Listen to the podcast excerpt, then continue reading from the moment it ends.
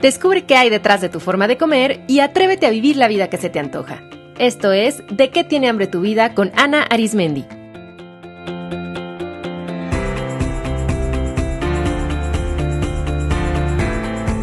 Este es el episodio número 59, Recaídas.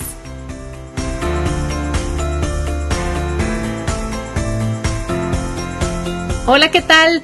Bienvenidas a un nuevo episodio de De qué tiene hambre tu vida. Yo soy Ana Arismendi, psicoterapeuta especialista en alimentación y en obesidad, y les quiero compartir que últimamente tengo mucha hambre de concretar tengo ahí algunos proyectillos que tengo en mente, que tengo muchas ganas de ya bajarlos a la tierra y ponerme a trabajar en ellos. También últimamente tengo mucha hambre de sopas calientitas, se me antoja mucho un caldito o un guisadito porque ya está haciendo frío.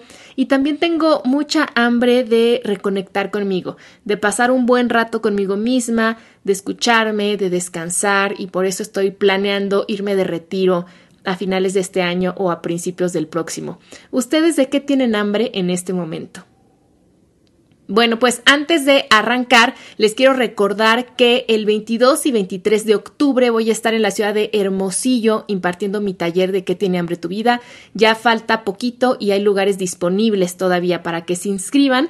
Después le siguen Saltillo el 5 y 6 de noviembre, Villahermosa el 12 y 13 de noviembre, Mérida el 26 y 27 de noviembre, Cancún 3 y 4 de diciembre y cerrando con broche de oro. Este año voy a estar en la Ciudad de México el 10 y 11 de diciembre. Toda la información sobre cuánto cuesta, cómo se paga, dónde va a ser, cuál es el temario que hay que llevar, todo eso lo encuentran en de qué tiene hambre tu vida.com. Me daría muchísimo gusto conocerlos o conocerlas en alguno de los talleres, en alguna de las sedes. Imagínense que este año puedan, cerrando, puedan cerrarlo estando totalmente en paz con la comida y con su cuerpo. Dense este regalo. Y bueno, quiero comenzar con el tema de este programa compartiéndoles un correo electrónico que me llegó hace unos días de una exalumna de mi taller precisamente, donde me dice lo siguiente y cito textual. Después de que tomé el taller, mi manera de entender mi forma de comer cambió radicalmente. Me sentí muy motivada para hacer los cambios necesarios para nutrir mi vida y seguí tu recomendación y fue a terapia, lo que me ayudó mucho. Por casi seis meses me sentí renovada, no tuve atracones, mis antojos se redujeron bastante y me sentía mejor en mi cuerpo. Pero algo pasó que desde hace un par de meses otra vez me he sentido apática, no sé si hasta deprimida, y mis atracones y antojos han regresado. Otra vez estoy comprando en el mismo Oxo y comiendo frente a la tele y en mi carro. Me siento tan enojada y me desanimo porque siento que los pasos que di adelante los he retrocedido.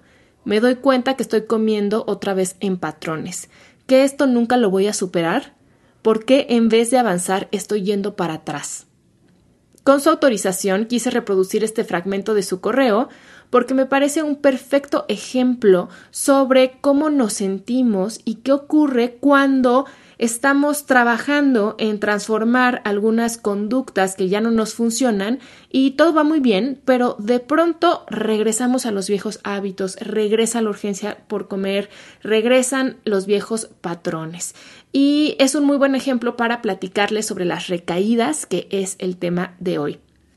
Frecuentemente pasa que cuando empezamos en este camino de transformación y empezamos a trabajar con las conductas compulsivas, no solo alrededor de la comida, sino en referencia a cualquier temática, hay al principio hay una mezcla de esperanza, eh, de mucha motivación, hay compromiso por todo lo nuevo que se está aprendiendo, por todas las nuevas herramientas, pero también hay por ahí un miedito a volver a recaer, sobre todo si ya se han hecho intentos previos y se han regresado a las viejas conductas, la confianza tiende a decrecer. De hecho, es muy común que las personas que llegan a mi taller o que llegan a mi consulta mi consulta individual me digan, oye Ana, es que yo ya he probado de todo y sienten, a veces llegan eh, un poco dudosas o con pocas expectativas, pensando en, bueno, a ver si esto me funciona porque ya he tratado muchas cosas y siempre regreso a lo mismo. Y esta mezcla de emociones de entre esperanza y sentir también miedo a recaer, es normal porque es lo que se siente cuando estamos saliendo de nuestra zona conocida hacia la zona de crecimiento. En ese espacio siempre va a haber miedo a lo desconocido, va a haber incertidumbre, va a haber alegría, va a haber entusiasmo, va a haber esperanza, pero también al mismo tiempo podemos sentirnos muy abrumadas por todos los cambios que hay que hacer. Entonces, este, esta mezcla de emociones, lo primero que quiero decirles es muy normal. O sea, es normal que al principio sientan mucho entusiasmo y de pronto que ese entusiasmo empiece a decaer o que sientan muchas emociones al mismo tiempo. Porque soltar todas las conductas compulsivas que nos hacen daño e ir adoptando una nueva forma de relacionarte con la comida, contigo, con tu cuerpo, con las personas, es un proceso. Y eso es algo que estoy segura que ya has escuchado por ahí, pero es muy importante que lo comprendas. Cambiar es un proceso, es un proceso de aprendizaje y como tal, recaer es una parte normal y natural del proceso. Aprendemos justamente a prueba y error.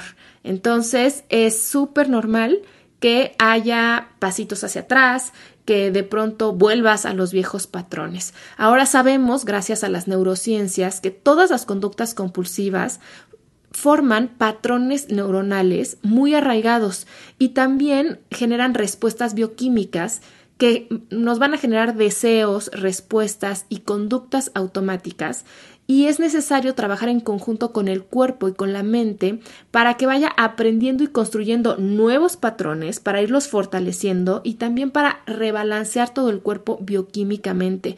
Pero mientras nuestro cuerpo-mente hace todo esto, pues los viejos patrones, los apegos, los condicionamientos, pues van a estar presentes y esas redes neuronales todavía van a estar fuertes y van a hacer que caigamos de pronto nuevamente en esas conductas hasta que poco a poco la nueva información, las nuevas estrategias vayan ganando terreno sobre las antiguas. Yo te aconsejo que asumas desde un principio que es altísimamente probable que durante tu proceso de sanación y de transformación recaigas regresar a los viejos hábitos, que resurja la urgencia por comer, que vuelvas a subir unos kilitos de más, es parte del proceso, así es que asume que es muy probable que va a ocurrir para que no te tome de sorpresa. Es para mí es muy importante que nos quitemos esta idea de que la transformación es algo que sucede de golpe, sin marcha atrás, como si mágicamente un día se te fueran a quitar las ganas de atracarte así de repente, o como si los antojos un día desaparezcan para siempre, o que nunca jamás volverás a subir de peso, o que la ansiedad un día va a salir de la puerta para no regresar. La verdad es que la transformación no es así, es un camino gradual, no es un destino. Y además es un camino que no va en línea recta, o sea, hay subidas, hay bajadas, hay desviaciones, hay momentos en los que se avanza muy rápido, otras mucho más lento, hay momentos en los que te detienes, hay vueltas en U, hay retornos, hay atajos, o sea, lo que te debe de quedar muy claro es que la transformación es un camino donde es normal ir a diferentes ritmos cada persona tiene su ritmo al andar, pero lo importante es tener claro hacia dónde queremos ir y seguir caminando. Quiero compartirte que recaer no es sinónimo de retroceder. Y si te das cuenta, en el correo electrónico que me mandó mi alumna, ella estaba interpretando que ese volver a esos patrones alimenticios era una forma de ir hacia atrás. Pero no, y ahorita te voy a explicar por qué. Porque la diferencia entre recaer y retroceder es la conciencia. La forma en la que tú te puedes dar cuenta que estás recayendo y no retrocediendo es porque te das cuenta. Algo que me llamó la atención del correo de mi exalumna es que ella misma dice, me doy cuenta que estoy comiendo otra vez en patrones. Antes del taller, ella no había notado que sus antojos y atracones cumplen un patrón y ahora ya puede verlo y por esa razón trabajar con esas conductas va a ser más rápido y más claro. Simplemente el darse cuenta que esas conductas están ocurriendo, el darse cuenta que están ocurriendo en un patrón, eso ya es un avance. Entonces, no se retrocede simplemente se recae, es como desviarnos un poquito del camino o como hacer un alto. entonces puedes recaer es simplemente desviarte del camino que seguías. Pero no por dar vuelta donde no debías quiere decir que estás volviendo atrás. Simplemente quiere decir que te desviaste un poquito, que si tienes claro a dónde quieres llegar, solamente tienes que rectificar, volver a tu camino y seguir adelante. Es como cuando vas manejando en tu coche porque quieres llegar a una cita y resulta que no tomaste la salida que debías y entonces te tienes que ir a dar una vueltezota y pues sí, pierdes más tiempo, etcétera, pero al final, si quieres llegar a esa cita y tienes claro dónde es, pues simplemente recalculas o preguntas y entonces llegas. Como ya hemos platicado mucho en este podcast, los antojos, los atracones y cualquier conducta compulsiva cumple una función en tu vida, te da algo, y mientras descubres qué es eso que estás obteniendo con esas conductas y experimentas otras formas más efectivas de cubrir esas necesidades, pues es muy probable que vuelvas ese recurso tan utilizado en tu vida. Simplemente piensa cuántos años llevas recurriendo a la comida o cuántos años llevas haciendo dieta. Tal vez cinco, tal vez diez, tal vez cuarenta.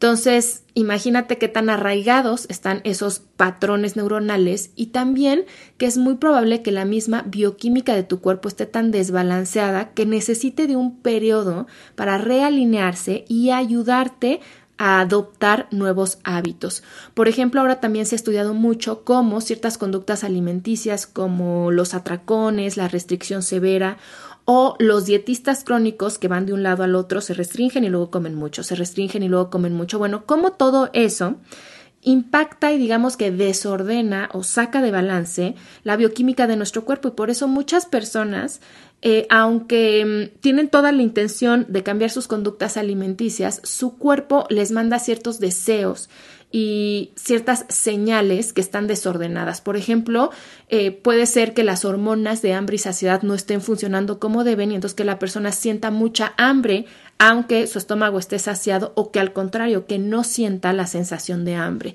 Y entonces es necesario trabajar con el cuerpo a través de cierto estilo de alimentación, de complementos eh, nutricionales, a veces incluso se necesitan medicamentos para que el cuerpo vuelva a entrar en su balance y entonces nos ayude. Entonces hay que, hay que darnos ese tiempo. En el camino de la transformación y de la recuperación, la inmensa mayoría de las personas necesitan no uno, sino muchos tratamientos, varios maestros y guías, leer suficientes libros, necesitan empezar una y otra vez. En verdad es raro, aunque claro que ocurre, que con una sola conversación o que con un mes de comer diferente se transforme la totalidad de la vida de una persona.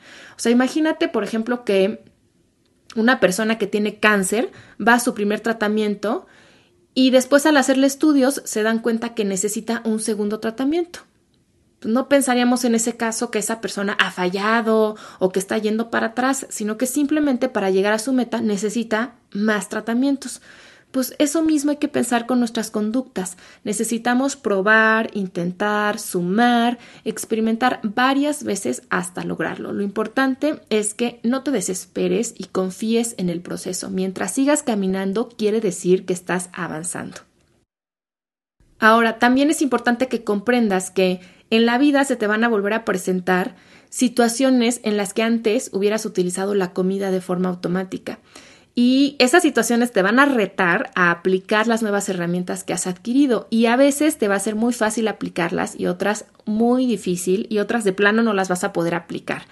Pero vas a ver que si sigues fielmente caminando, cada vez vas a identificar esas situaciones más rápidamente y las vas a poder afrontar de una forma más asertiva y funcional. Voy a compartir ahora tres consejos para hacer frente a las recaídas. Lo primero es que inmediatamente después de que observes que regresaste a una conducta en la que has estado trabajando, identifiques a las voces interiores que te desvían del camino. Y estas voces son dos, la crítica interior y la voz permisiva. La crítica interior es una voz regañona que te hace sentir muy culpable y que generalmente pide un castigo para expiar esa culpa. A veces la voz crítica de algunas personas es tan hiriente que les puede quitar toda la esperanza de poder cambiar. La voz permisiva busca cualquier pretexto para dejar de esforzarse y busca placer inmediato y puede llevarte a la victimización o a la indulgencia. Por ejemplo, imagínate que no vas un día al gimnasio como te habías comprometido. La voz crítica te diría que eres una floja, que por eso estás como estás, que no tienes fuerza de voluntad, y entonces te haría sentir tan culpable que te castigarías, por ejemplo, privándote de cenar esa noche o haciendo el doble de ejercicio al día siguiente. Por otro lado, la voz permisiva te diría que no importa que estás, que estás muy cansada o que estás en tu periodo, que por un día no pasa nada, que además tu instructor es un pesado y luego muy probablemente empezaría a generar pensamientos de que te hagas unas palomitas o que pases por un frappé o que te comas unas galletas y lo tomaría de pretexto para no regresar al gimnasio en toda la semana. Ninguna de las dos opciones es saludable. La voz crítica y la permisiva solo hacen que te desvíes más lejos de tu camino y además empiezan a generar emociones muy incómodas o desagradables.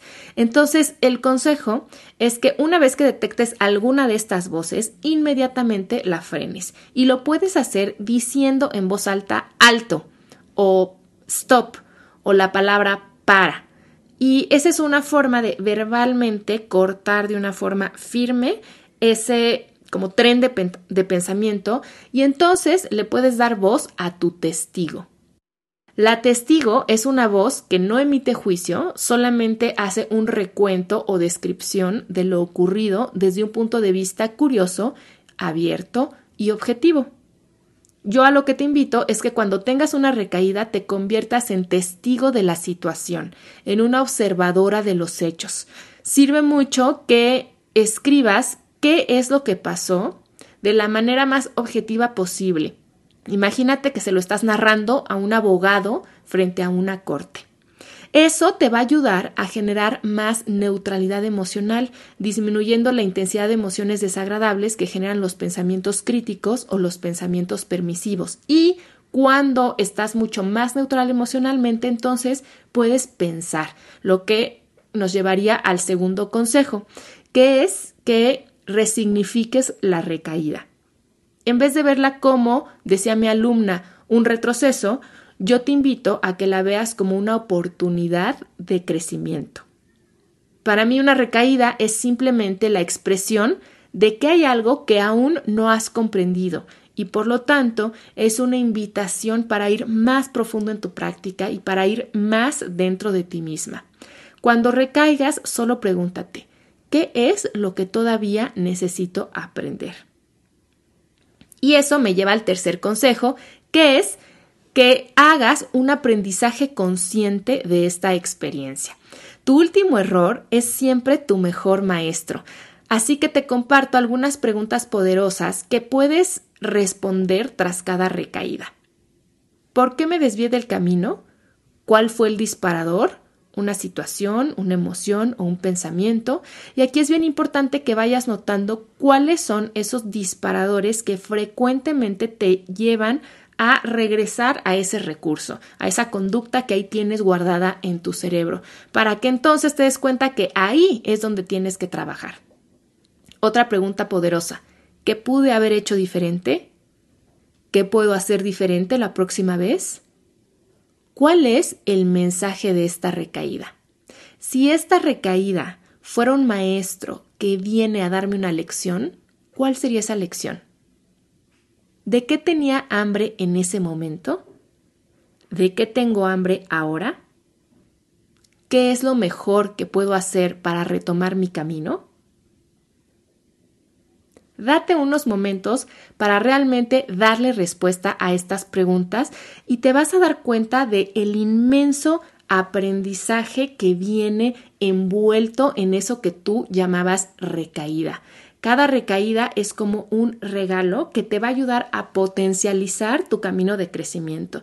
Si tú realmente aprendes de cada recaída, vas a empezar a avanzar muchísimo más rápido, pero además vas a empezar a cultivar una relación contigo de mucha mayor comprensión, simpatía, compasión y además admiración. Vas a ver qué orgullosa te vas a sentir de ti misma cuando digas, ¡Ah! ya me di cuenta por qué pasó esto y además ya sé qué herramienta puedo aplicar y además entiendo perfectamente qué es lo que tengo que aprender de aquí.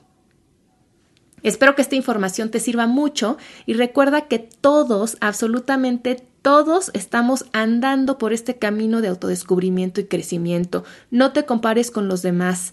Tu camino es tuyo. Simplemente ten claro hacia dónde vas y acepta el, momento en el que te encuentras ahora. Y si por algo te has detenido, si vas en reversa, si estás parado o si estás yendo hacia el otro lado, solo levántate y keep walking.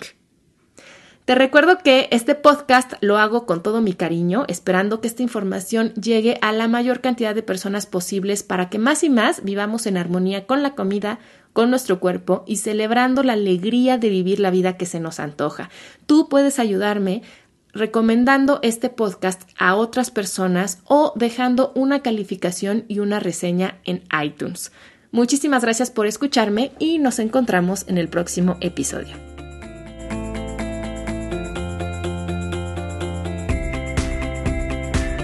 Esto fue De qué tiene hambre tu vida con Ana Arismendi. Para más información visita www.dequetienehambretuvida.com.